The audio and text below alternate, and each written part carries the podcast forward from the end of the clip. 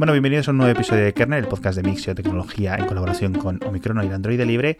Siempre me traigo a alguien que sabe mucho, muchísimo, y en esta ocasión me he traído un desarrollador, profesor, escritor, autor, Julio César Fernández Muñoz. ¿Qué tal estás? Muy bien, aquí pues eh, un placer estar por aquí compartiendo ondas digitales eh, en un podcast de Android, Dios mío, como me oiga mi madre. bueno, de tecnología en general, a ver, vale, bien, un poquito. Aceptamos, aceptamos barco.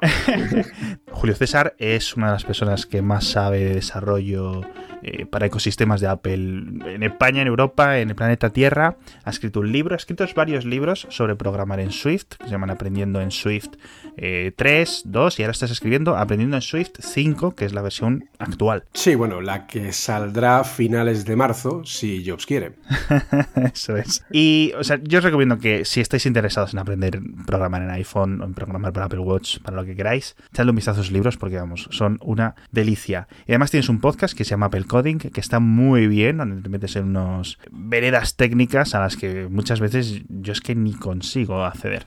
Sí, un poco fregados extraños. Sí, Eso es, totalmente, totalmente recomendado. Vamos al tema, como habréis visto en el título, privacidad diferencial, differential privacy, como queráis decirlo. Esto es un palabra que para muchos amaneció en 2016 o en 2017 cuando Apple la sacó a la palestra. Es un término, es un concepto, es un ente matemático que existe ya hace la tira de años, si no me, si no me equivoco, Julio. Ajá, exacto. Y que tal como vino, se fue, porque al menos yo no estoy viendo a la gente en Twitter o los eh, medios de comunicación generalistas en sus secciones de tecnología, ni los blogs hablar de esto, pero me parece una cosa, uno, que Apple está siguiendo implementando de forma constante y añadiendo un montón de factores y sus productos y servicios. Otras empresas también lo están haciendo en menor medida. Y al final esto es la base de un montón de consideraciones filosóficas y cómo esas consideraciones filosóficas, por decirlo así, utilizan esta base matemática que acaba definiendo cómo funcionan los productos de Apple. Es decir, por ejemplo, una gran diferencia que comentaremos a lo largo del episodio es las grandes diferencias que hay de concepto entre Apple Fotos y Google Fotos. Dos herramientas que son absolutamente geniales y que a pesar de su nombre no pueden ser más distintas, ¿verdad? Sí, exacto. Principalmente porque la aplicación de Apple hace todo, o sea, digamos que tiene un modelo entrenado que se ejecuta directamente en el dispositivo del usuario, mientras que el de Google eh, se ejecuta en la nube y tiene mucha más información para poder extraer conclusiones y para poder ser más preciso. Por eso eh, Google Fotos, mm, a nivel de lo que es el uso de la IA y opciones, etcétera, pues es un producto que es, está mejor acabado, es mejor, tiene más opciones que las que tiene Apple, porque Apple siempre va a estar limitado por el hecho de que al estar ejecutado en local, eh, pues los modelos son los que son, no pueden reentrenarse, sino se reentrenan a lo mejor con una actualización del sistema operativo, pero Google puede reentrenar y puede mejorar los modelos en la nube en cualquier momento, incluso, pues eso, según los va según vas subiendo fotos y va cogiendo nuevo material y entonces, claro, eso siempre va a ser una diferencia bastante importante a nivel de la calidad del servicio. Apple va a dar unos mínimos siempre eh, que van a ser suficientemente satisfactorios, pero eh, Google siempre dará un servicio mejor porque básicamente tienen más datos, tienen más eh, cosas para poder mejorar esos servicios. De hecho, es el objetivo principal que tiene Google, el usar nuestros datos para mejorar sus servicios. Exacto. Y entonces, de esto es un tema muy importante, este es un caso que yo creo que es un gran ejemplo, una gran casi símil, ¿no? Para el sector completo, para los productos y servicios que usamos en el día a día. Pero vamos a empezar por lo básico. ¿Qué es la privacidad diferencial? A ver si me lo puedes explicar, como si yo fuera un niño chico de 6 años que acaba de entrar, pues a lo mejor no en primaria, pero sí en primero de la ESO. Madre mía. Pues a ver, es un poco complicado, sobre todo el intentar eh, ponerlo en un contexto que sea sencillo de entender. Pero vamos, básicamente el tema está en que eh, lo que hace Apple básicamente es eh, introducir lo que se conoce como ruido estadístico dentro de los datos, ¿vale? De forma que también cuanta más gente utilice eh, datos que sean similares, pues ese ruido de alguna manera, cuando se elimina y se intentan extraer datos, pues permite tener una, digamos, una fidedignidad bastante buena con el dato original, pero evitando la posibilidad de extraer o comprometer lo que serían eh, datos individuales. Entonces, Apple en principio, todos los temas de compartir datos con ellos para mejorar los servicios, eh, lo tiene puesto de forma optativa, es decir, tú tienes que darle un check en el que dices que quieres compartir la información con Apple para que mejore los servicios o que quieres compartir, por ejemplo, con los desarrolladores la información de los fallos que puede tener tu aplicación para poder eh, mejorar también esos servicios. Yo, por ejemplo, puedo obtener, si un usuario lo permite, pues, por ejemplo, los informes de cuelgue de una aplicación, incluso en la línea en la que se ha colgado mi aplicación y eh, en breve, cuando se integre el nuevo servicio BuddyBuild de Apple, incluso podría obtener en estado beta, no en estado de producción, pero incluso en estado beta podría obtener un vídeo con los últimos 15 segundos de uso de la aplicación antes de que se cuelgue, ¿vale? O sea que en ese sentido está eh, bastante bien. Pero una vez tú aceptas lo que es eh, compartir tus datos, ¿vale? Lo que se hace básicamente es que se, digamos, se enmascaran y se limpian los usuarios, ¿vale?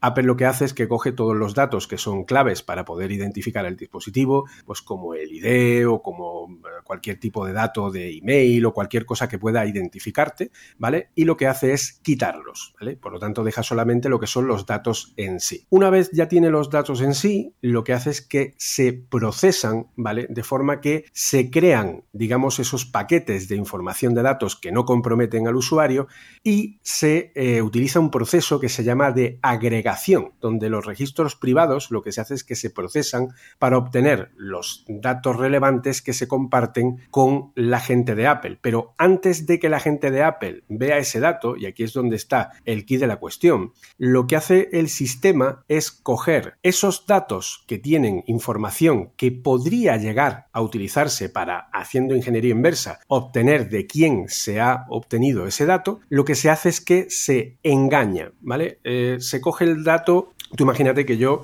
eh, tengo una serie de datos de usuario determinados, ¿vale? una serie de, por ejemplo, respuestas a una serie de eh, usos que yo he dado a un programa determinado. Pues bien, ese dato o esos datos lo que se hacen es que se convierten en vectores, ¿vale?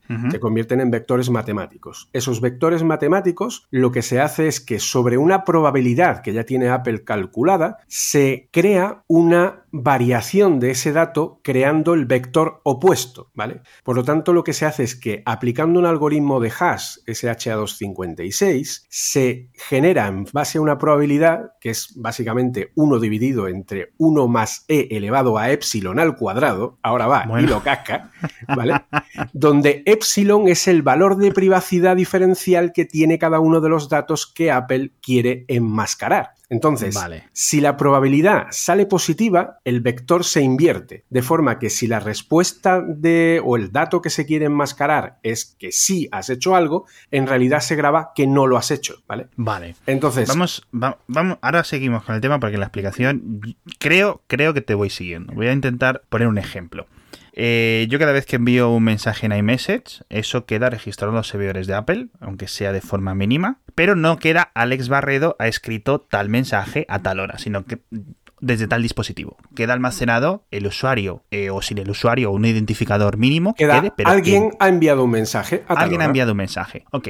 Lo que dice esto, el siguiente paso es que si Apple almacena suficientes mensajes míos, alguien que tenga acceso a esa base de datos y a descifrarlo, lo que sea, podría llegar a saber por las localizaciones, por el dispositivo que se usa, a llegar por las eh, por diferentes, no, por mera cantidad de datos ingente que se va recopilando, a saber cuáles son los mensajes que soy yo, aunque no ponga Alex Barredo, puede saber que el usuario 457 no sé qué, un número, una cadena de texto muy larga, que ese soy yo. es complicado, pero factible. Exacto.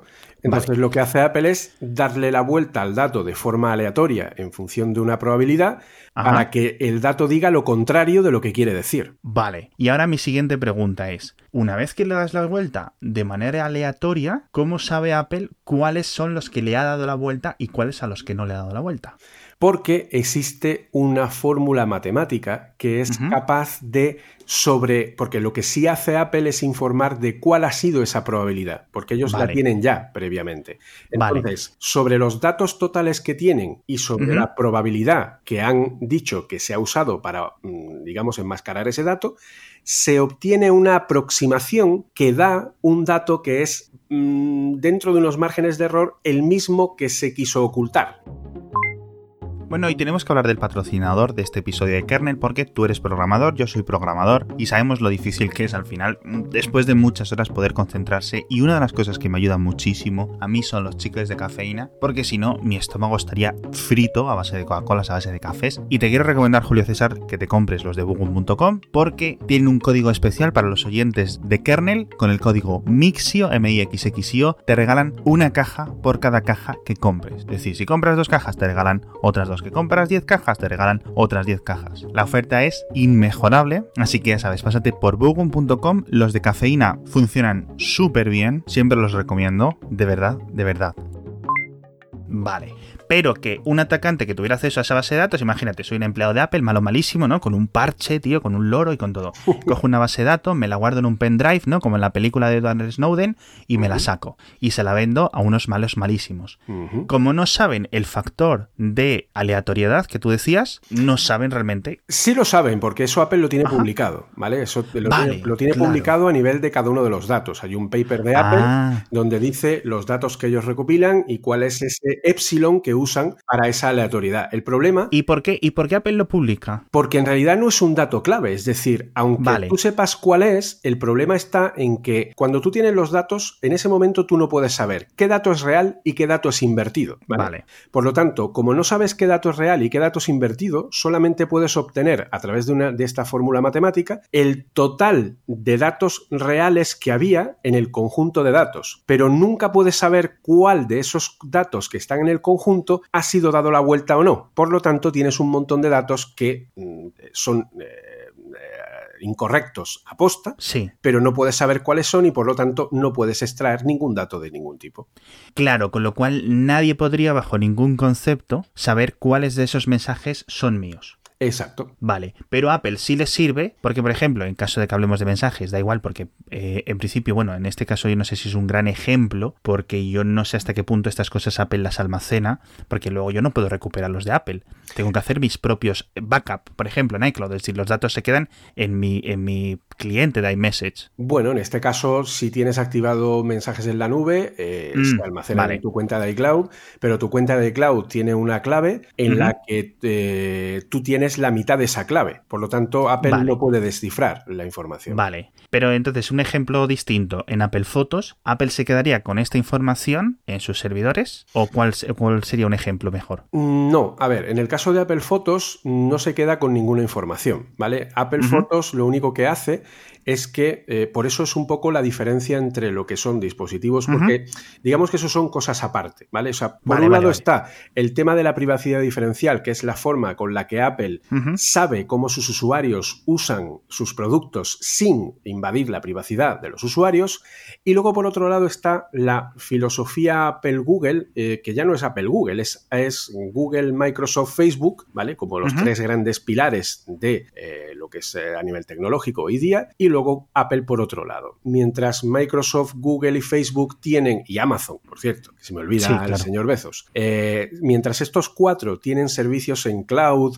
que ofrecen servicios para eh, trabajo en la nube, eh, motores de entrenamiento, etcétera, etcétera, Apple lo hace todo in-device, lo hace todo en el dispositivo con un motor neuronal que está dentro del chip y que hace todas las tareas de procesamiento dentro del chip. De hecho, a lo más a lo que llega Apple es un acuerdo que tiene con con, IBM, ¿vale? Para que un modelo entrenado que se ejecuta directamente en el procesador local dentro de, lo que es el iPhone, para una app concreta, pueda tener un reentrenamiento a partir del feedback que recibe ese modelo en base a su uso, para que eh, IBM Watson, que es, eh, digamos, la, gran IA que tiene IBM, sea capaz de reentrenar tu modelo y aplicar todo lo aprendido para volver a enviártelo actualizado, ¿vale? Vale. Pero eso lo haces tú a nivel de desarrollo. Google Fotos, por, o sea, perdón, Apple Fotos, por ejemplo, eh, lo que hace es que tiene un modelo entrenado normalito y corriente, como puede ser otro cualquiera, tipo Inception V3 o cualquier otro, que además Inception V3 es de, Google, eh, pues eh, tipo cualquier otro motor, o incluso no sé si es de ellos directamente o es una, modificación, pero es un motor de, digamos, etiquetado de fotografías en base al contenido, en el que tú pues, le puedes decir a, Siri, pues muéstrame fotos del gato, ¿vale? O como me salió un día que de pronto eh, cogimos un gato en verano y de pronto a los, al mes o así me sale un álbum en Google, en Apple Fotos que pone eh, tus amigos peludos, ¿no? Y entonces era como, y había metido todas las fotos del gato.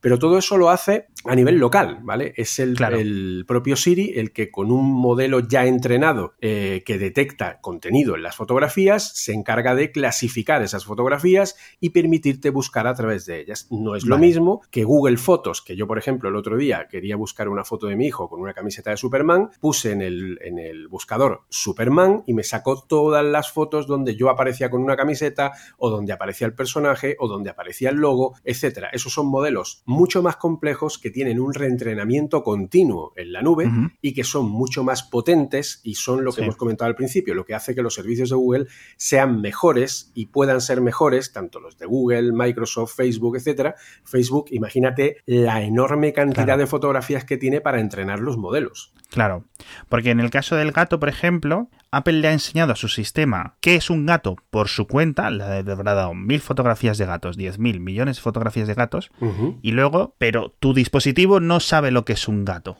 Exacto. Pero en Google Fotos, Google Fotos por su propia cuenta ha ido aprendiendo qué es un gato porque mucha gente ha puesto gato a sus fotos, en las que aparece un gato. Exacto. Vale. Volviendo al tema de la privacidad diferencial, ¿qué tipo de datos almacena Apple para que necesite utilizar estos sistemas. Por ejemplo, me comentabas que dices que publica el epsilon, el valor epsilon creo, de algunos datos que almacena con este estilo, con esta filosofía, con este método. ¿Qué tipo de datos almacena Apple que necesite usar privacidad diferencial en ellos? Pues por ejemplo utiliza lo que es el, uso que hacemos del, navegador Safari, por ejemplo. ¿vale? Es una de, los, de las cosas que utiliza pues para eso, para tener, para ver un poco cuál es el uso que hacemos normalmente del navegador, las páginas que visitamos y un poco ver también lo que es el, digamos, el conjunto de datos que le permitan mejorar, ¿no? De alguna manera, lo que es el, el, servicio, ¿vale? Ese es un gran ejemplo, porque estaba yo haciéndolo de, yéndome un poco la pinza hacia los mensajes y las fotos cuando tenemos este ejemplo que es perfecto. En principio, Apple lo que quiere, corrígeme si me equivoco, es en plan, mira, necesito tener datos genéricos del uso de que se le da a Safari, qué páginas se visitan, que no, donde hay unos trackers, donde no, no sé qué, pero no quiero en ningún caso que un ingeniero o que un atacante o con quien sea pueda pasar lo que pueda pasar, sepa que esta es la navegación de Julio César. Por eso o que esta es la navegación del oyente que está escuchando ahora mismo kernel, o que esta es la navegación de Alex Barrero, ¿no? Con los formularios que se rellenan. De tal forma que Apple tiene con estas variaciones aleatorias un, digamos, una vista en perspectiva de la navegación general de todos, pero sin poder ubicar quién es cada uno. Pero los datos de navegación por estos cálculos matemáticos serían los mismos o muy aproximados ¿no? a los datos reales si no se estuvieran mezclando. ¿no? Por ejemplo, otro de los datos que coge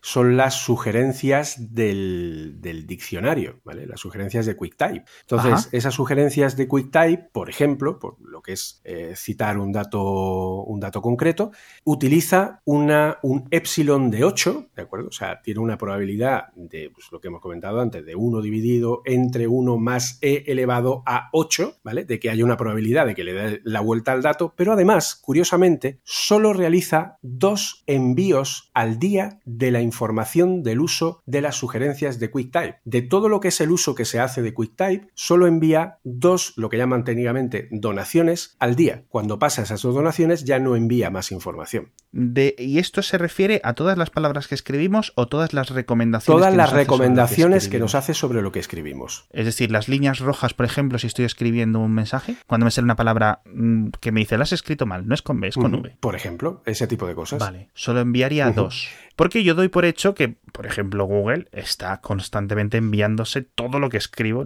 cuando uso sus teclados virtuales, ¿no? Exacto. De hecho, eh, pero fíjate qué curioso. Resulta que Google está empezando a aplicar técnicas de privacidad diferencial en sus productos. Hace nueve meses aproximadamente, eh, menos de un año, empezó a usar técnicas de privacidad diferencial para registrar las analíticas de uso en Google Chrome. Y ahora, por ejemplo, también ha empezado a usarlas en el teclado, en el Gboard, ¿vale? Ah, ya.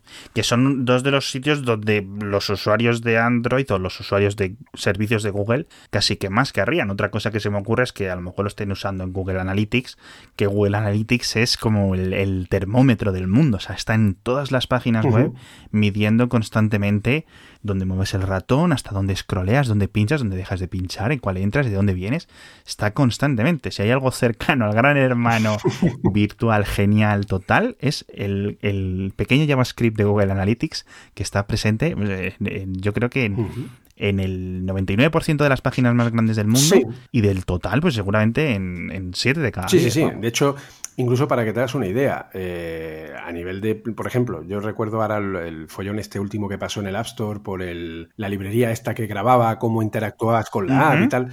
Eso, hay plugins en WordPress que lo hacen exactamente igual y que graban la interactividad del usuario. Pero fíjate qué curioso que de pronto en los últimos... Eh, prácticamente podríamos decir en el último año, ¿vale? Eh, Google se ha puesto bastante las pilas con el tema de la, de la privacidad diferencial y de hecho en estos días eh, se ha celebrado la TensorFlow Dev Summit, ¿vale? Lo que es la eh, conferencia, una conferencia de desarrolladores de TensorFlow, que es la librería de Machine Learning de Google, que es la más importante y la que más se utiliza.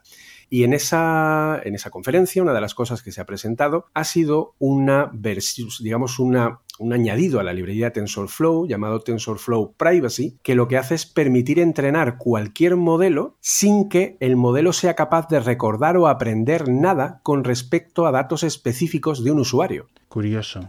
O sea que el, modelo filosófico detrás del modelo matemático de la privacidad diferencial, poco a poco se está empezando a implantar a nivel, digamos, del sector, no solo de Apple o de Microsoft, que también era uno de los principales proponentes del privacidad diferencial, aunque obviamente, pues eso, en menos nivel, porque Microsoft no está en el mismo nivel de, de Apple, ¿no? Para este tipo de, de, elementos. Eh, pero sí que, bueno, pues por ejemplo, todos los usuarios de Windows 10, todos estarían muy beneficiados, serían muy beneficiados a nivel de su propia privacidad, si Microsoft, que yo no sé si lo hace, todos estos datos telemétricos que recoge del uso de su sistema operativo estuvieran bajo, bajo estas protecciones. ¿no? Aquí lo más importante, creo yo, es que el puñetazo en la mesa que ha supuesto la maravillosa GDPR, el Reglamento General de Protección de Datos de la Comunidad Europea, es eh, al final un primer paso, ¿vale? Y de hecho sabes que Tim Cook está haciendo campaña en Estados Unidos porque el gobierno, la administración Trump apruebe algo parecido a lo que tiene,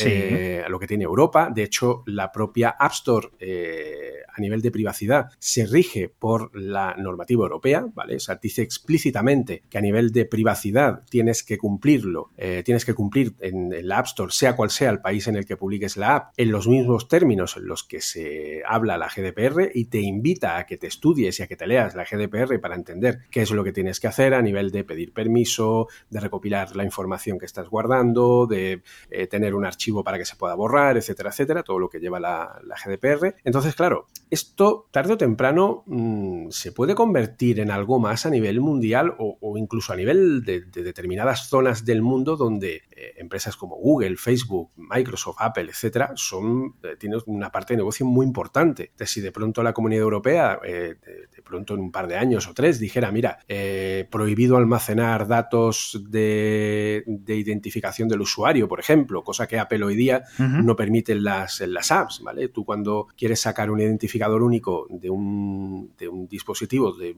digamos, de una app, ¿vale?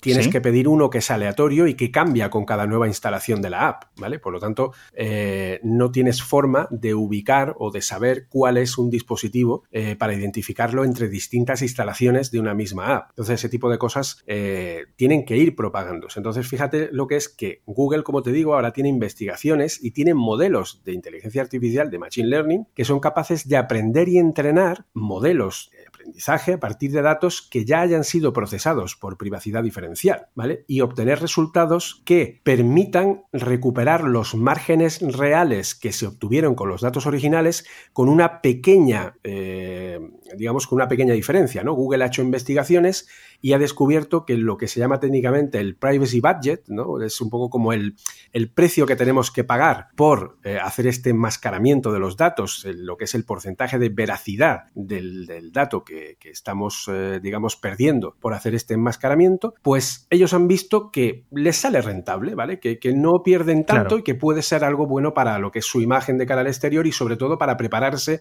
para posibles cambios legislativos que pueda haber en cualquier país o zona. Entonces, estos nuevos eh, modelos permiten directamente trabajar con datos que han sido previamente tratados con eh, privacidad diferencial y obtener un resultado cuya pérdida de eficiencia es prácticamente inapreciable, ¿vale? De forma que respetan los modelos de privacidad para los usuarios porque abstraen los datos, pero no pierden eficiencia en cuanto a lo que es el dato que luego se eh, obtiene a partir de ese entrenamiento, ¿vale? Entonces, por ejemplo, eh, ahora mismo, por ejemplo, Google tiene un modelo, un motor, ¿vale? Llamado Rapport, R-A-P-P-O-R, que lo que hace básicamente es permitir que eh, se puedan ocultar datos directamente, ¿vale? Quitando cualquier tipo de identificación individual y que solo extraiga conclusiones de uso. Es decir, tú le das al motor todos los datos, ¿vale? Y él es capaz de hacer todo ese proceso que hace Apple previamente, pues elimina cualquier tipo de dato que pueda ser, eh, que pueda permitir identificar al usuario, aplica lo que es esta privacidad diferencial y obtiene una serie de conclusiones que a partir de ellas es imposible volver hacia atrás y obtener el dato. Entonces, en el proceso del entrenamiento, este modelo olvida todos los datos que tienen que ver con la identificación de los usuarios y así consigue pues optimizar los rendimientos y que pues se pueda apostar ¿no? por una privacidad mejor para, todo el mundo. Con lo cual, eh, esto es fascinante, casi con F mayúscula, diría yo, porque eh, lo que me, lo que, la conclusión que saco es que, ok, el modelo de Google y de Amazon, de Microsoft, de Facebook, sobre todo, Facebook, Amazon, Google, sobre todo yo creo que es la tríada maligna en, este sentido de, recopilación de datos constante. de hecho, Mark Zuckerberg acaba de decir hace poco, que ahora hay que creerlo, que va a empezar a aplicar eh, partes de privacidad diferencial poco a poco en todo Facebook. He, leído el, he leído el artículo por encima, eh, pero no había visto justo esa parte. Ahora lo voy a enlazar en las notas del episodio. Entonces, si ellos empiezan a aplicar privacidad diferencial a cada vez más de las bases de datos, diferentes bases de datos que tienen, pues, por ejemplo, la base de datos de Google de las cosas que escribimos en el teclado, vamos a poder conseguir o se podría conseguir el mismo beneficio de almacenar todos estos datos y entrenar los sistemas que haya que entrenar para, por ejemplo, corregir la ortografía según vamos escribiendo, que cuando escribamos tal, el sistema sepa que realmente estamos escribiendo tal o que detecte el idioma, sin o manteniendo el mismo nivel de privacidad que no recopilar nada, por decirlo Exacto. ¿Tiene sentido? Sí, sí, sí, es así. Eso es un poco lo que, lo que se quiere perseguir, eh, que a ver, los datos eh, los va a seguir recopilando, ¿vale? O sea, no tenemos nada más que entrar en lo que es eh, la política de privacidad de Google para ver todo lo que recopilan de nosotros. O sea, recopilan los términos que buscamos, los vídeos que vemos, las visualizaciones, interacciones de contenido y anuncios, actividades de compra, usuarios con los que nos comunicamos, el GPS, la dirección IP, los datos de sensor del dispositivo, la información de elementos cercanos al dispositivo, aunque no tengamos esa opción activada.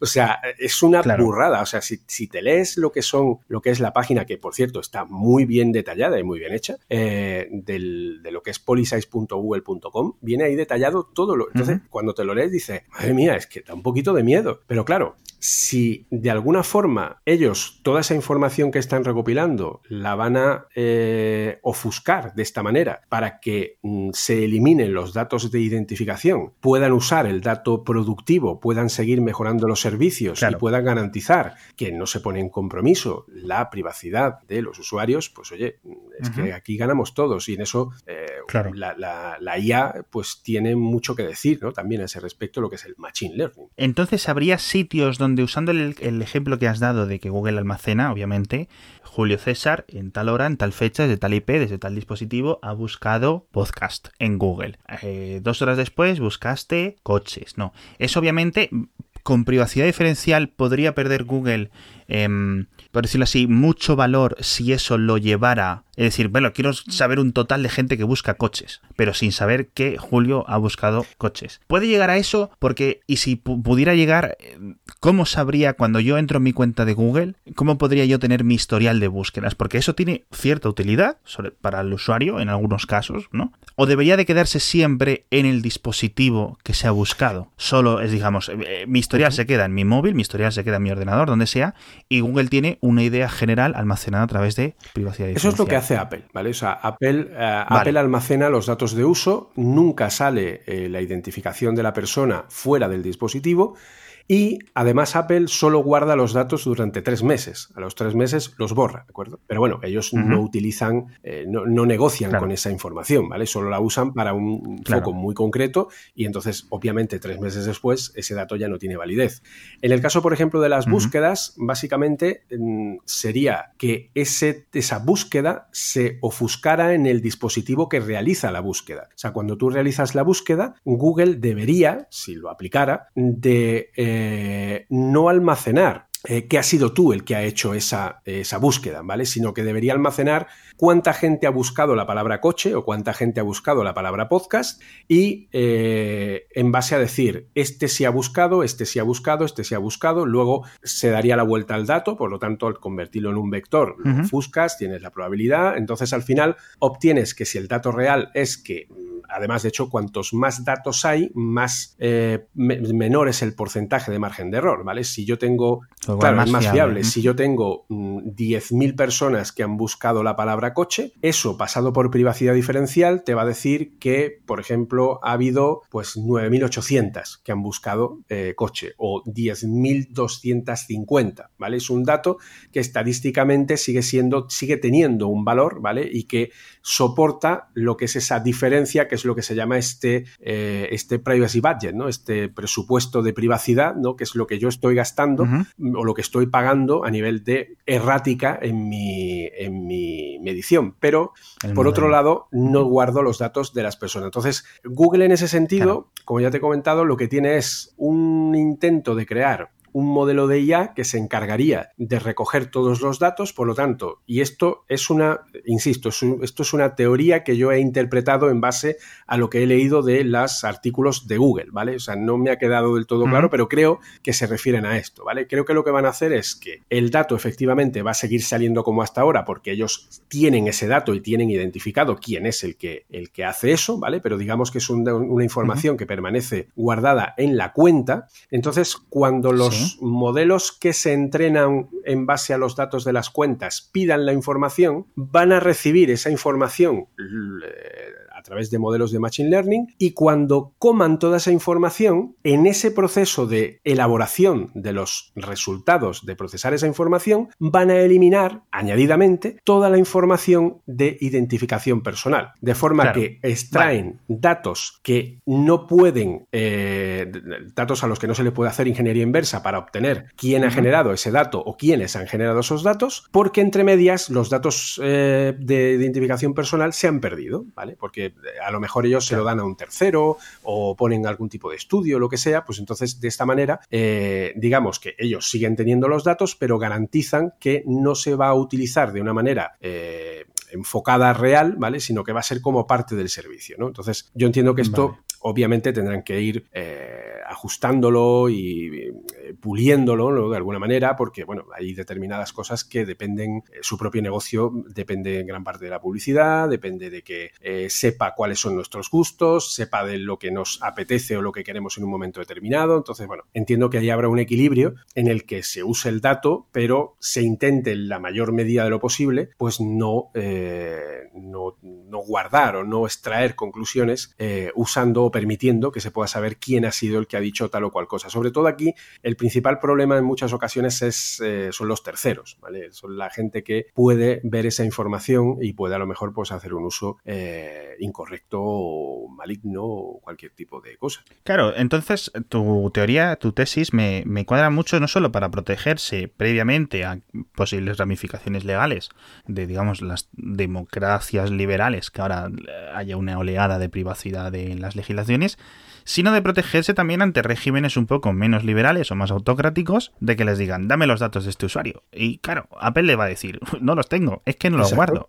Y Google en el futuro también lo que quiere es eso. No solo proteger la de un alemán, un noruego, un estadounidense, un canadiense, sino decirle a China o a Birmania o a Rusia o a quien sea. Es que no lo tengo. No lo tengo porque es que no sé quién es, no sé quién lo ha dicho. Entonces yo creo que este es un futuro que al final pues eh, a todos nos interesa, ¿no? Que ocurra. Sí, efectivamente. Y de hecho, bueno, eh, no hay más que ver que los gobiernos ya empiezan a mover, llevan tiempo moviendo ficha. O sea, ya sabemos que los datos de los ciudadanos europeos tienen que estar legalmente en servidores que estén en la Comunidad Europea, no pueden estar en Estados Unidos, como era el caso, ¿vale? Por la famosa ley patriota y otro tipo de cosas extrañas. Eh, entonces, y por proteger tema de privacidad y de eh, posible espionaje industrial e incluso espionaje gubernamental. O sea, había gobiernos, muchos gobiernos, que tenían información en servidores de Amazon que estaban en Estados Unidos. Entonces, en fin, pues eso al final plantea un problema. Entonces, eh, todos, los, todos los datos de ciudadanos europeos tienen que estar en servidores en Europa. Y también pasa en China. Todos los datos de servidores chinos, eh, de ciudadanos chinos, tienen que estar en China. En Rusia también, hace poco creo que también lo han hecho. O sea, que es normal que de alguna forma quieran, pero eh, otra cosa es que el gobierno pida la llave y le diga a Tinku, oye Tinku, le diga al gobierno chino, Tinku, si quieres vender móviles iPhone, me tienes que dar la llave de iCloud. Pues no se la da. ¿vale? O sea, yo te pongo los servidores de datos ahí, pero yo no te doy la llave para que tú puedas abrir y ahí lo que quieras, porque no puedo, porque es que eh, además es que no la tengo, ¿vale? Porque la, llave la tiene el usuario. Eso es, eso es la, gran diferencia. Si al final no me puedes pedir cosas que no tengo, porque al final, si no, te van a, te van a intentar extorsionar. Julio César, yo he aprendido, de verdad, siempre lo digo, siempre aprendo mucho con, los invitados que vienen, pero yo creo que este hoy ha sido de, sobresaliente. Espero que los oyentes también hayan aprendido mucho. Yo, ya digo, he salido más inteligente que cuando empecé a grabar el podcast. ¿Dónde puede encontrarte la gente para leerte, para escucharte? Pues eh, me puede encontrar en la misma red que nos sostiene a nosotros, en Cuonda, eh, dentro de los podcasts de Apple Coding. Y luego tengo el podcast diario que además ahora acabo de estrenar también versión en YouTube, por lo tanto eh, la gente tendrá la poca fortuna de poder verme visualmente hablando de determinados temas, eh, además de en el podcast diario, Apple Coding Daily, y luego pues bueno, en las páginas de applesfera.com, que colaboro eh, de vez en cuando con ellos, haciendo artículos un poco más técnicos un poco más de, pues enrollándome más, que es lo mío un poco, y pues eso, lo que es a través de mi academia, Apple Coding Academy para aprender todo lo que es Apple, eh, desarrollo, etcétera, etcétera. Y nada, pues, en fin, en Twitter, arroba jcfmunoz. Os voy a dejar enlaces a todo esto en las notas del episodio para que no tengáis que buscarlo si no queréis. Muchas gracias de nuevo por eh, estar con nosotros. Un placer. Gracias a ti por invitarme. Y a los oyentes, bueno, hasta el próximo episodio. Un abrazo. Saludo.